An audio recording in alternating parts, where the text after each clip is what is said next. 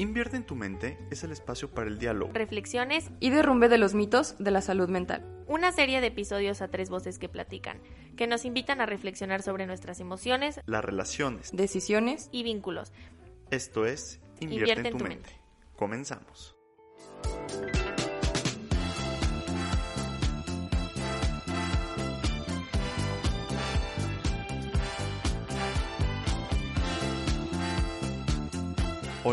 Como siempre nos da un inmenso gusto encontrarnos en este su espacio, nuestro espacio donde platicamos, reflexionamos sobre la importancia de la salud mental en nuestros días.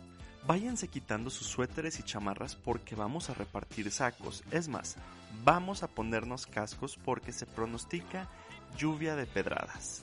Porque en el episodio de hoy hablaremos de el juego de las quejas. Pero bueno, quien esté libre de quejas, que tire la primera piedra.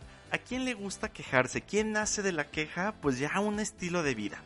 Y pues bueno, para platicar de ello, nos acompaña la gran Tere Verdín y otro gran, su gran compinche, otro gran psicólogo, Martín Paredes. Hola Tere, ¿cómo estás? Muy bien, Enrique, un gusto estar aquí con ustedes, este, y pues a ver qué va surgiendo aquí.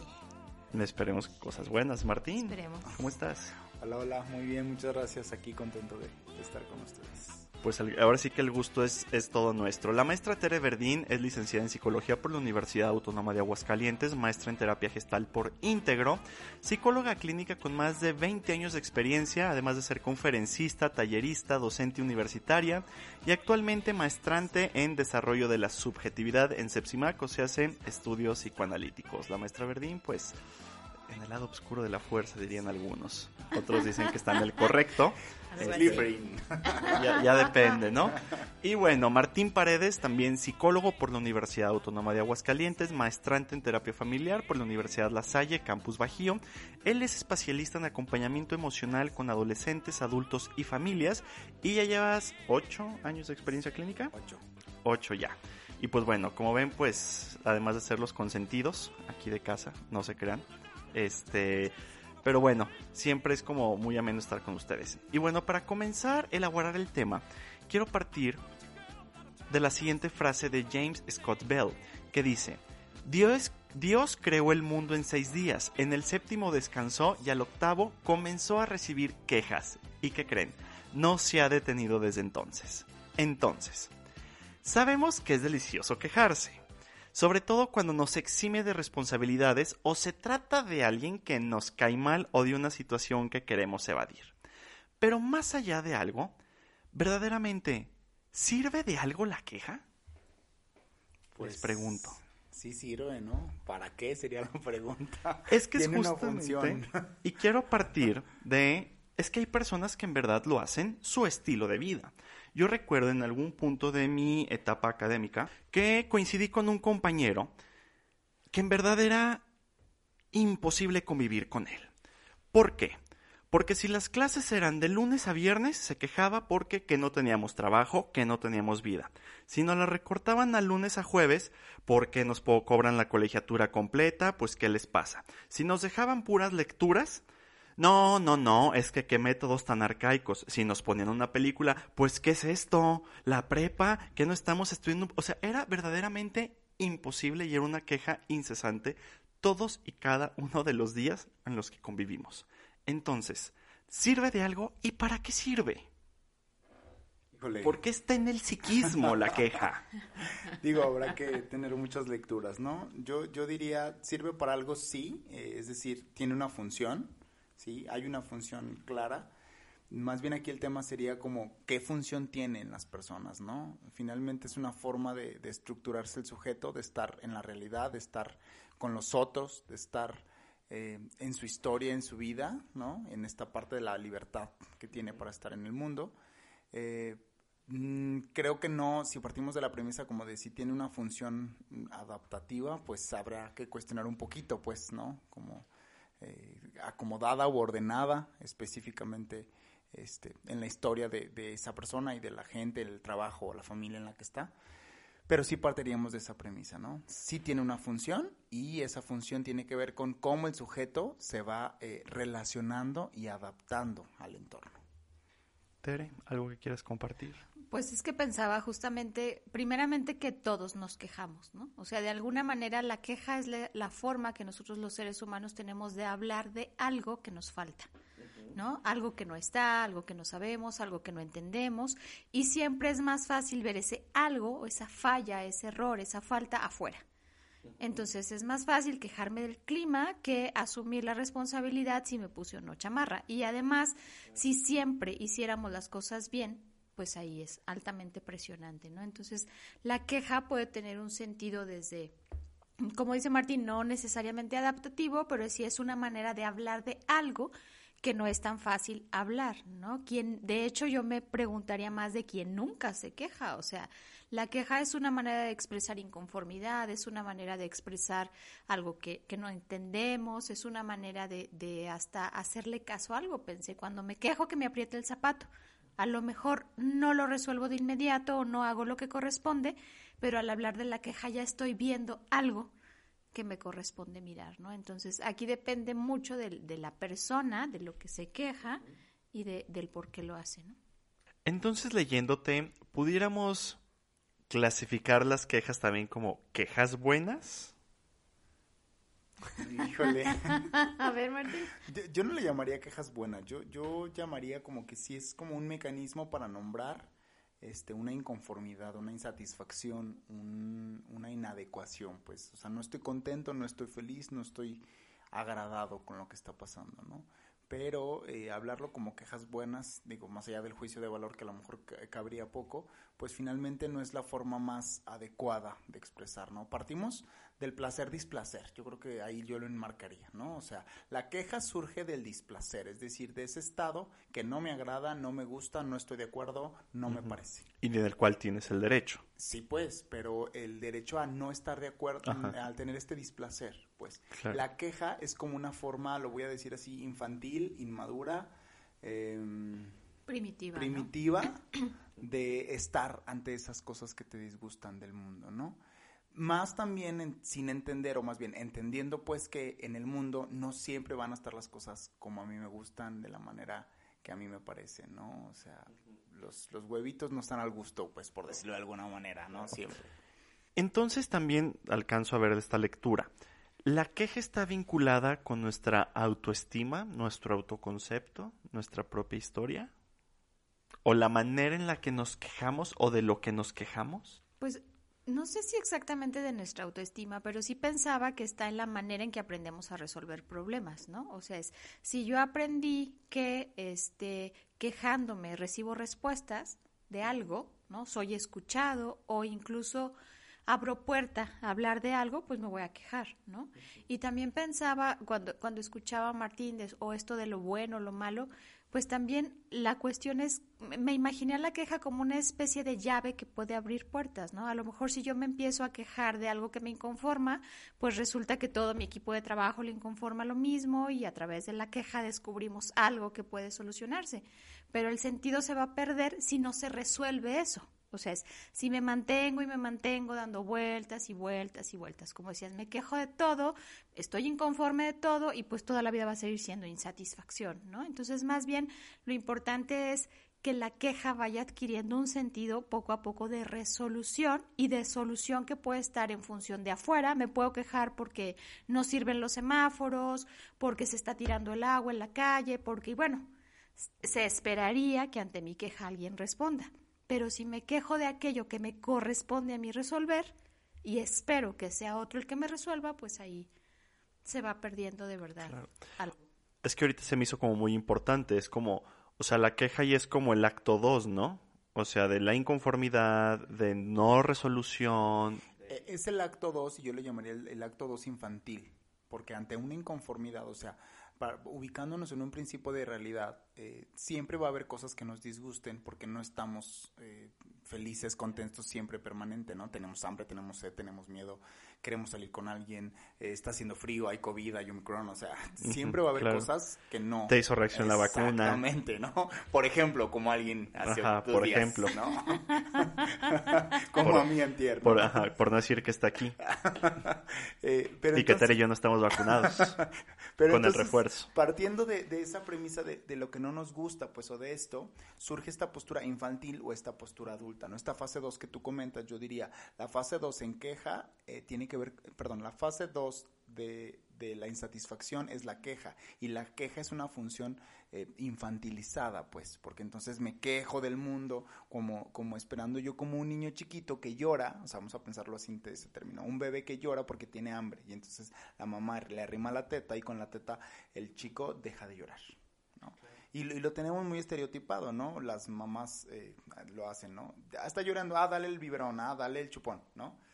Para que no te, para que no esté pidiendo, para que no esté quejándose a través del llanto, ¿no? Y yo pienso que más que, eh, y, y bueno, lo pensaba y sigo con esa idea, más que nuestro autoconcepto, porque yo puedo tener un autoconcepto, un concepto de mí misma más o menos equilibrado, pero eso no me exime si me quejo no de algo. Vuelvo, la queja es más bien una estrategia de resolución de problemas, más que una esencia de la personalidad. Yo lo veo o escucho como más una forma de resolver algo, no más que, que de fondo de, nuestra estructura o de algo.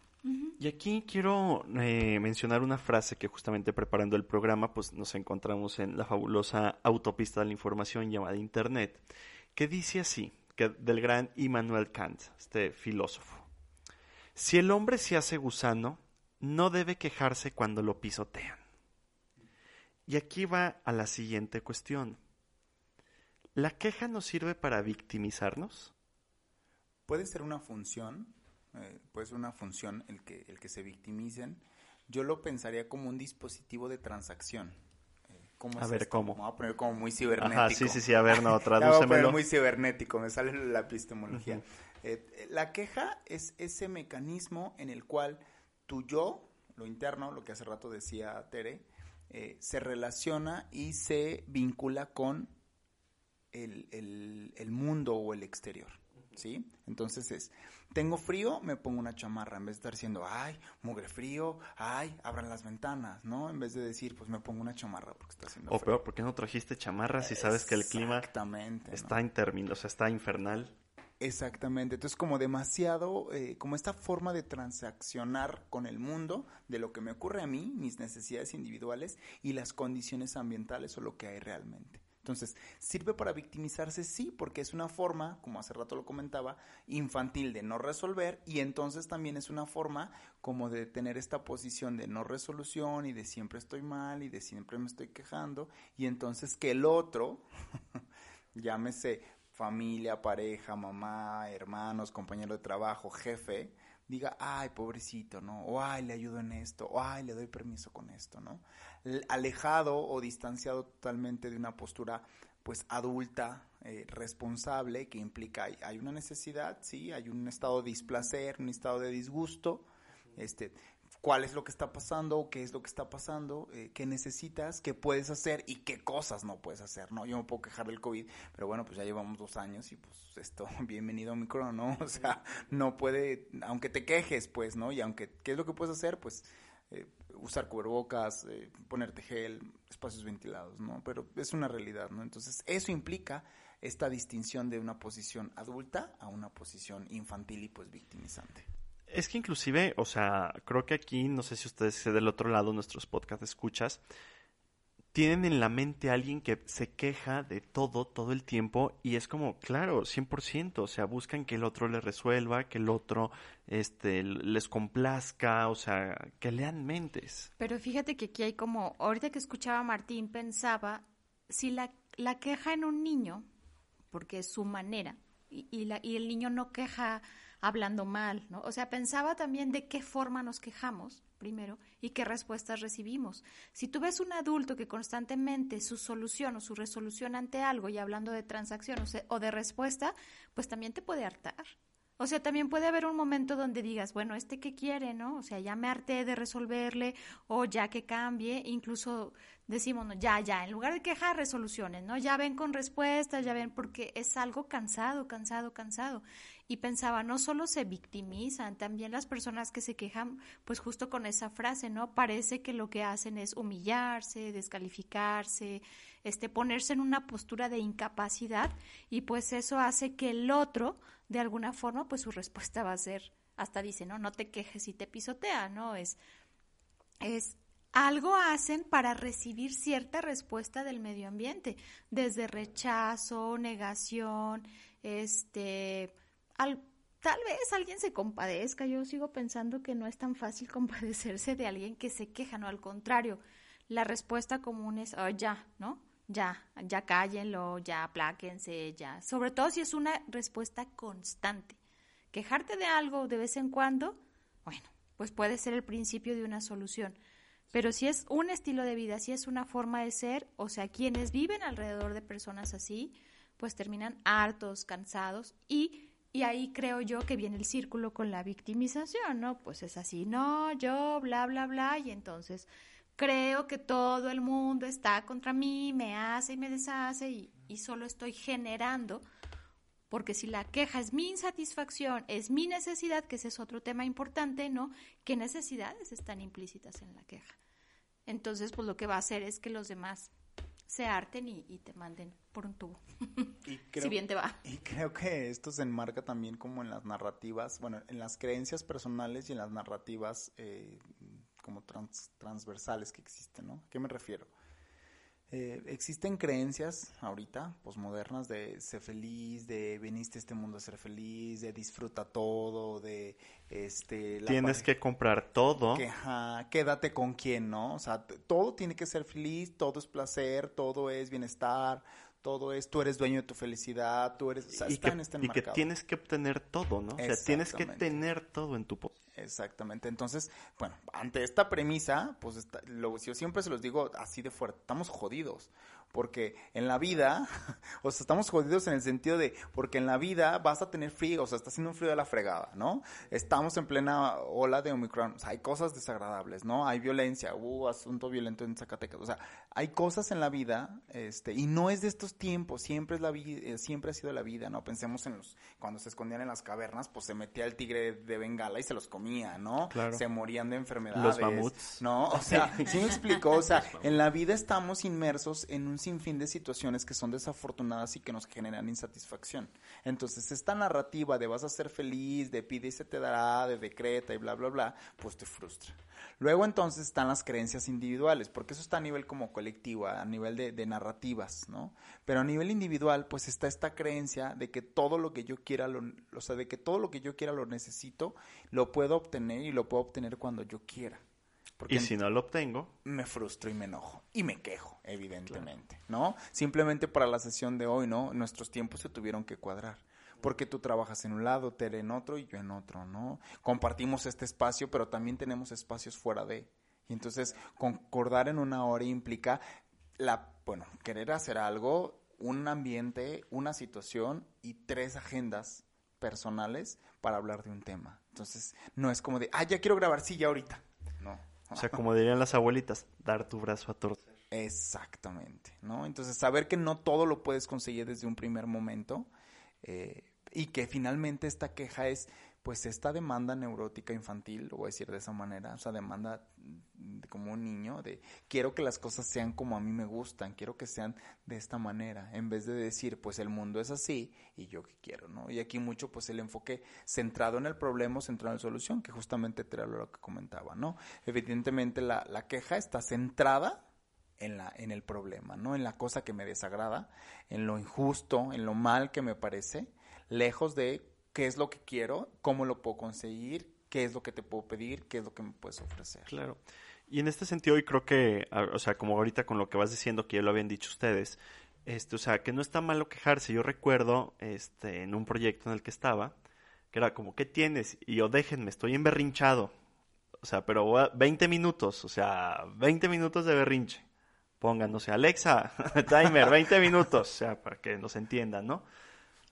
Tere. Pensaba, cuando escuchaba a Martín pensaba como en una asociación entre este mundo de los ideales, ¿no?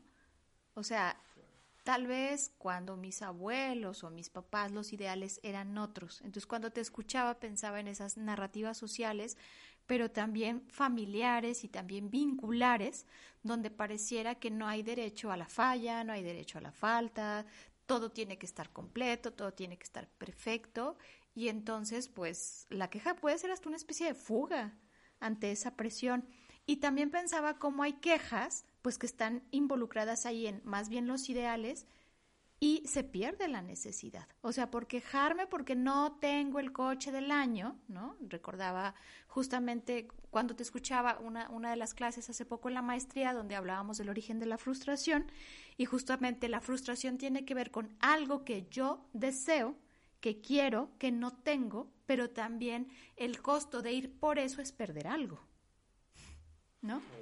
Sí, o sea, si yo quiero, por ejemplo, reunirme con mis compañeros para grabar un programa de radio, tengo que perder algo. A lo mejor me duermo más tarde, como lo vamos a hacer hoy, a lo mejor.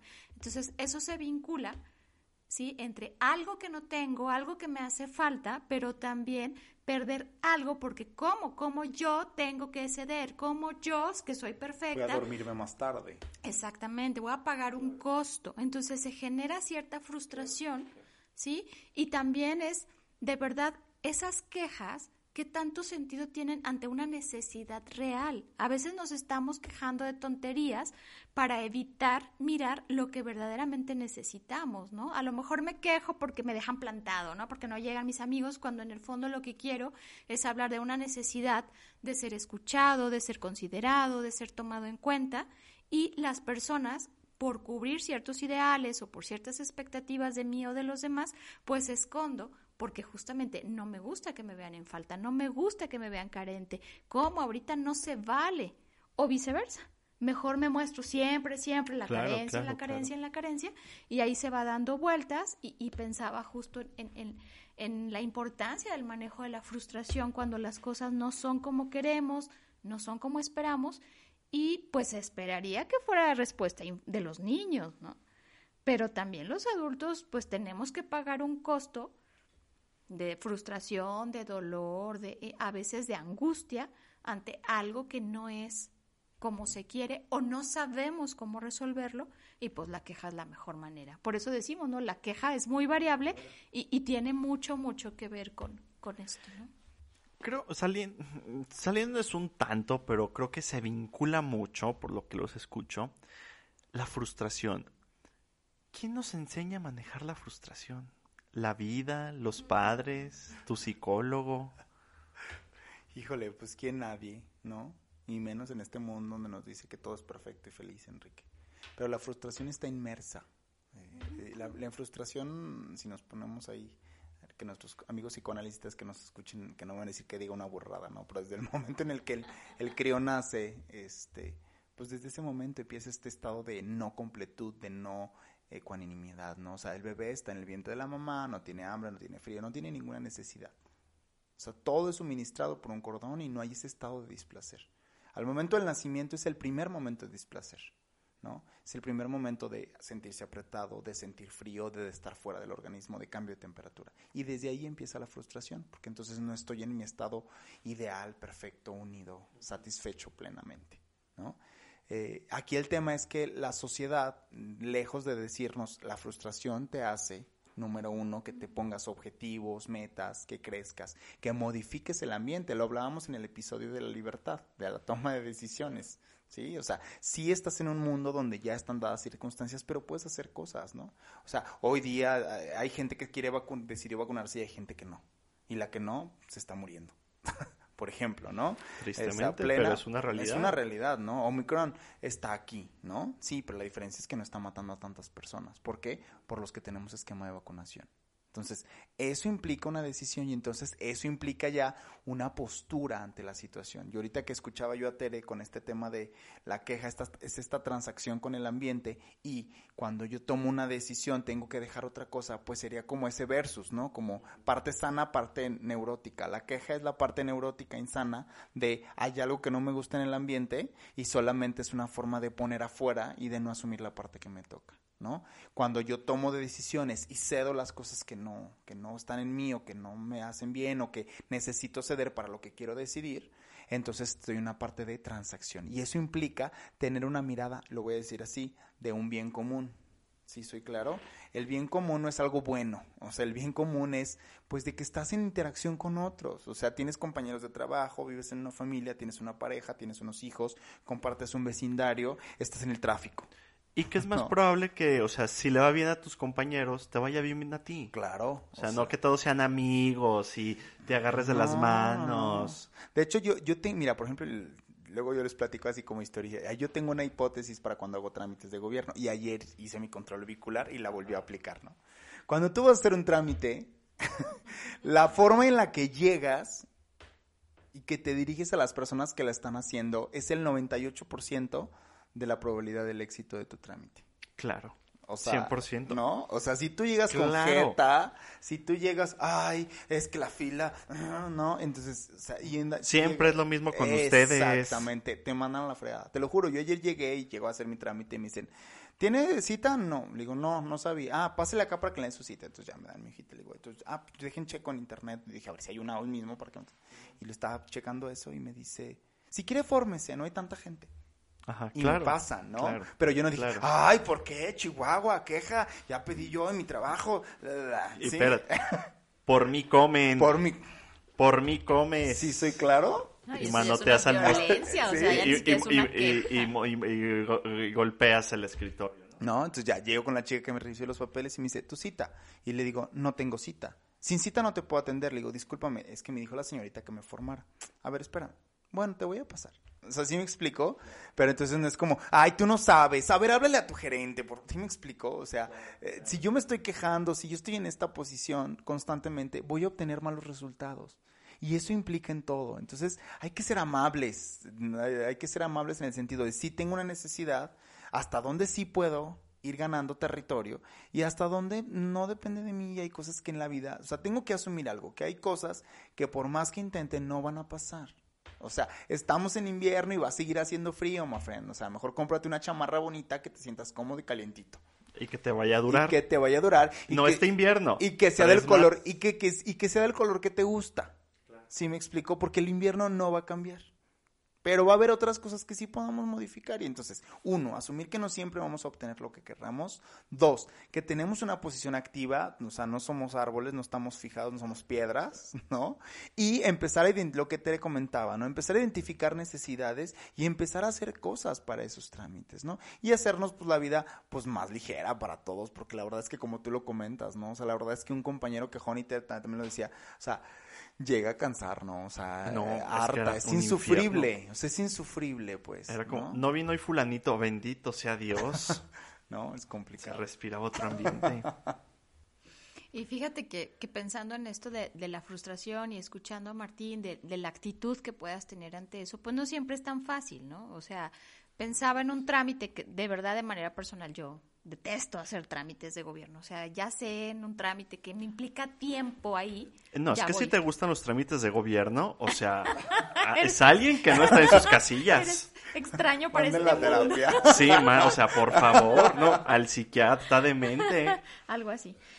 Y bueno, esos los trámites, pues lo que implica tiempo. Sí, claro, claro, Entonces, claro, pensaba primero, eh, retomando eso que dice Martín, de, de, la frustración, no es solo como la sensación de insatisfacción, la frustración implica, de hecho nos frustramos porque sabemos que nos corresponde hacer algo.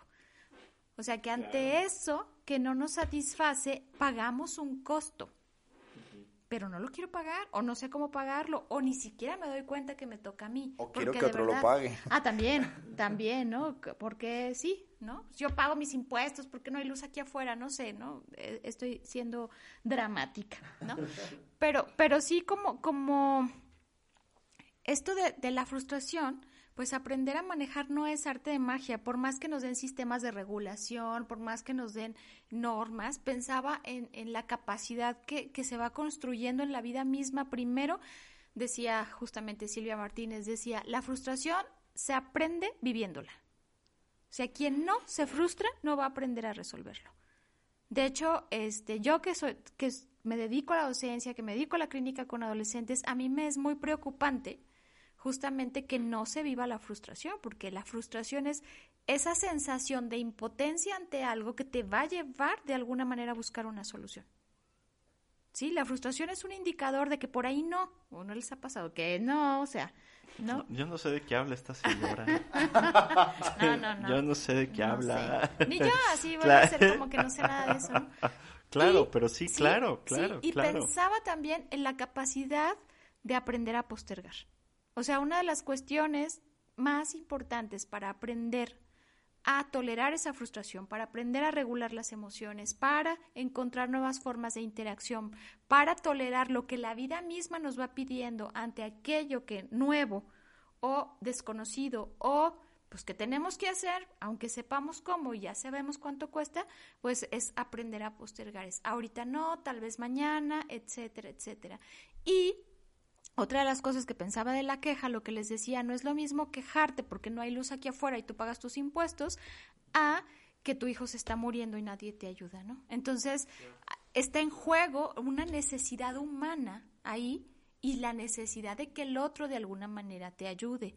Y pues a veces, a veces no sabemos cómo y, de verdad creo que, pues yo lo vivo en, en, la clínica con los pacientes, de verdad hay pacientes que la queja es su manera porque no saben, no sabe cómo ponerle alto a su dolor, por ejemplo, ¿no? Y la queja lo que hace es mantener para evitar la angustia ante algo. Y, y, y eso, eso, eso pensaba. Y yo pensaría en la angustia al llamado a mi acción. O sea, yo lo pensaría así. O sea, la angustia del, creo que la que Tere habla es a entender que tenemos que hacer algo, Enrique. Y eso creo que va muy apegado como a este podcast que vamos a hablar de las decisiones. O sea, finalmente eh, estamos aquí y la queja es la forma barata de no comprometerte a modificar el ambiente, ¿no? Y a lo mejor es mucho más fácil hablar de un trámite, como, como lo decimos ahorita, ¿no? Que, que hablar, por ejemplo, de, de que tengo a mi papá enfermo, ¿no? Hace rato veía una noticia de un señor que llevaba a su abuelita en una camioneta porque no había ambulancia para trasladarla, ¿no? O sea, claro que va de quejas a quejas, ¿no? Sí, claro, 100%. O, o, incluso, por ejemplo, las protestas feministas o de movimientos eh, alternativos o, o, de izquierda que están exigiendo a través de una queja, de una protesta pública, pues una privación de derechos, una situación meramente injusta, ¿no? Eh, y cuando el sistema, el poder, no permite el ejercicio de la voluntad. Yo creo que ahí sería la distinción y, y ahorita que vamos ensayando la idea, ya mm, como que yo mismo fui ensayando la solución, ¿no? ¿Cuándo sí sería funcional? Pues cuando el poder no permite que exista una forma, vamos a llamarla justa, de ejercer mi libertad y de poder hacer la parte que me corresponde. En ese momento hablamos de que la queja es justa, ¿no? Por eso estos discursos feministas, estos discursos de los eh, perdidos de Ayotzinapa, o sea, estos discursos de toda esta gente, pues que, que es un sistema injusto, eh, carente de justicia, bla, bla, bla. ¿no? Y déjate un gobierno, o sea, quien por desfortuna hemos vivido el cáncer muy cercano, o sea, creo que ya lo había comentado, o sea, tuve una prima de 16 años que murió de leucemia, o sea, la queja de mis tíos era como, porque mi hija. O sea, y ahí, pues ahora sí que, ¿quién te la paga, no? Sí. Y ahí hasta, luego vemos gente que se enoja hasta con Dios, ¿no? En estos y qué bueno, ¿no? pues, eh, no en sé. un momento. No sé si qué bueno o no, pero es parte del proceso. Ajá, o sea, pues. en un momento. O sea, es, es parte del proceso porque también es cierto que cuando nos vamos justamente cuando nos vamos, creo que empezamos como en una parte muy básica, como en un trámite, ¿no? Que es algo muy sencillo pasamos a un tema complicado, un tema social, ¿no? Como, como el feminismo, como las muertes, como bla, bla, bla. Y a uno más complicado, cuando ya no, o sea, cuando tu voluntad no alcanza. O sea, ante la muerte, ante la enfermedad, ahí sí ya no hay nada, pues. O sea, ahí sí la queja es el, eh, yo diría, ahí sí la queja, pues es lo único que queda, pues, porque no hay forma de que modifiques, ¿no? Pero ahí estaría esta parte de, eh, ¿cómo decirlo? Como de sí pudiste hacer lo que pudiste hacer. Incluso las personas que acompañan a enfermos, familiares o lo que sea, eh, eh, es, es, muy común encontrar estas narrativas, ¿no? Las narrativas de eh, hice todo lo que pude por esta persona. Pero incluso hablas de eso, ¿no? O sea, hice todo lo que pude y también es la decisión de las personas pues quedarse en la queja por el hijo muerto a buscar hacer algo con eso, ¿no? De hecho, justamente era lo, lo que pensaba como... Que toma tiempo, supongo. Ah, no, claro, claro. Entonces, justamente pensaba como, como la queja, o empezamos a hablar de una sensación de insatisfacción que yo empiezo a expresar, que puede ser la búsqueda de una solución, pero también pensaba la búsqueda de una demanda al otro que haga por lo que yo no puedo hacer, o el, el, enojo ante la impotencia del otro, ante mi propia impotencia, pero también pensaba cómo alguien eh, que, en lugar de quejarse busca transformar justamente ese vacío y ese dolor en una pérdida, ¿no? Para mí, ahorita que escuchaba a Martín pensaba, por ejemplo, las muertes de Ayotzinapa, ¿no? Sin entrar en detalles políticos ni demás, pues pensaba en el dolor de los padres, o sea, cómo ellos van a encontrar una solución ante ese dolor, ¿no? Pero quejarse toda la vida ante una injusticia, ojalá, ojalá eso haga que eso cambie y, y, puede transformar, pero lo que no les toca a ellos, porque no les toca que el gobierno u otros puedan hacer una transformación, ¿de qué manera pueden transformar eso? Recuerdo hace muchos años, no recuerdo ahorita el proyecto, que, que ganabas un concurso si tú presentabas un proyecto social, todo. Y recuerdo mucho a una, señora que le, le, secuestraron a su hija y es una de las mujeres que más ayuda a los otros a encontrar niños perdidos, ¿no?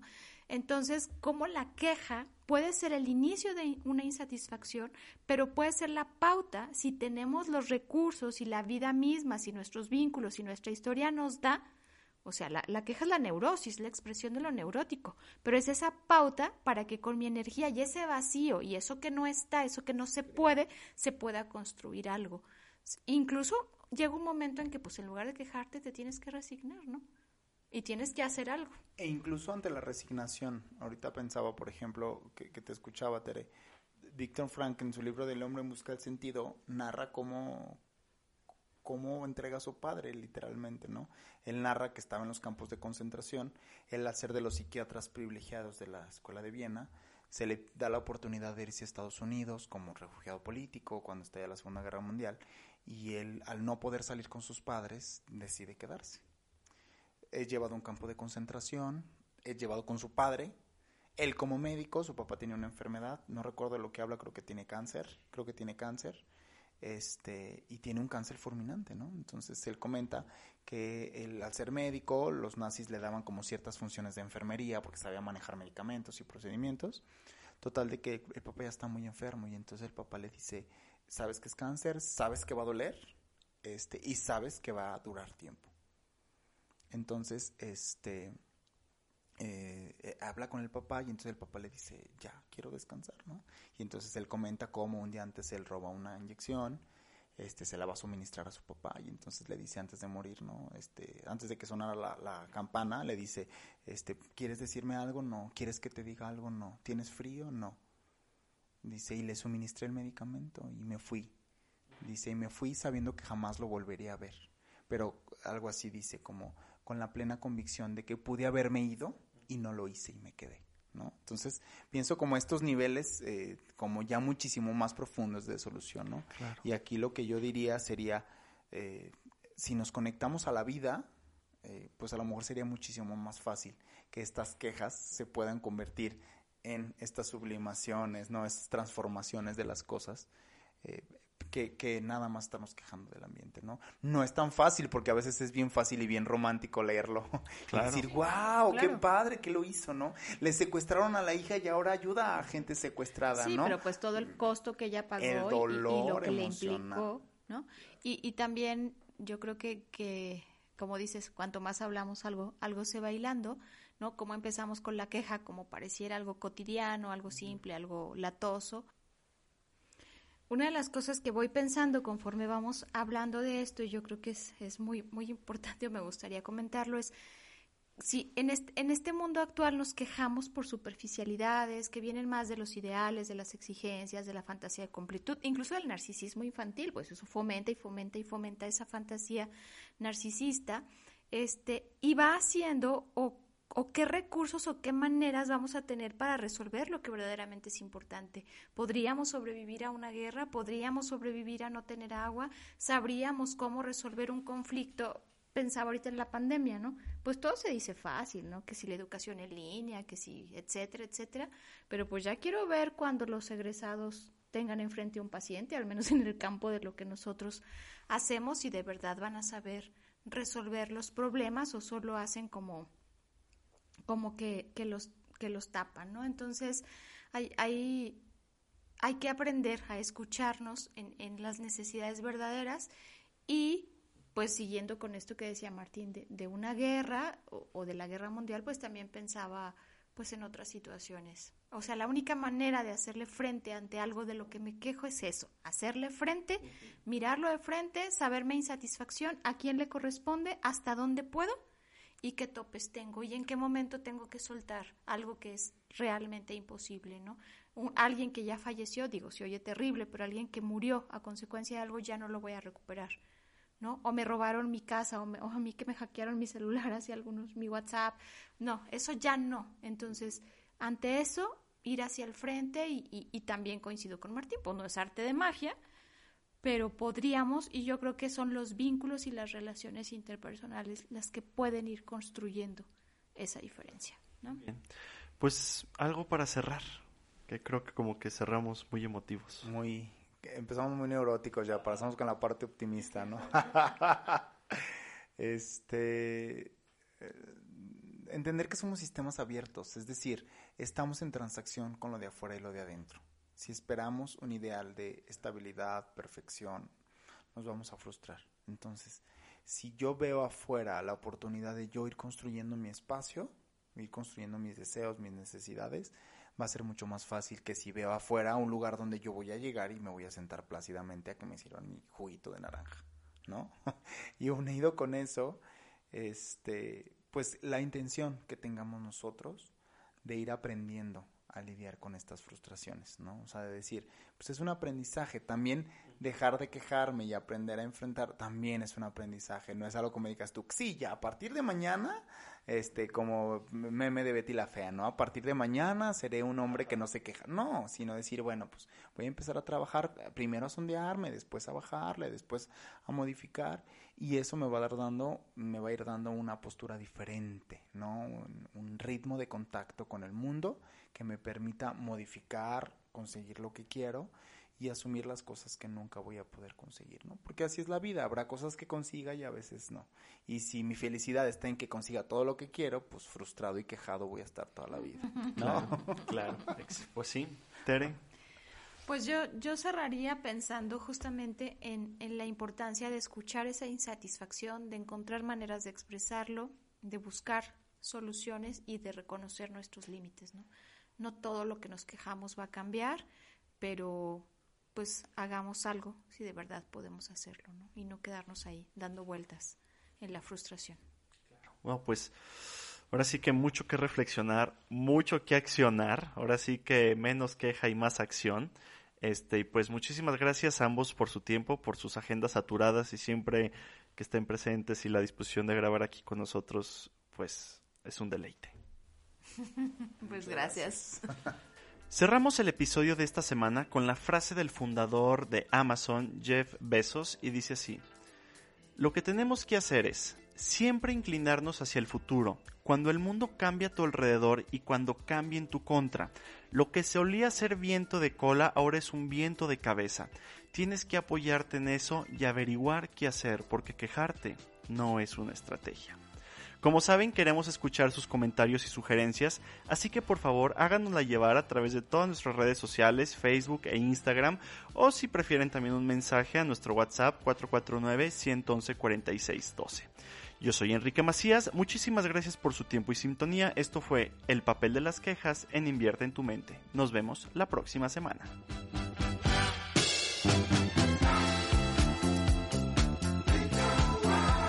Invierte en tu mente el podcast es una producción de Instituto Bienestar Psicológico Integral.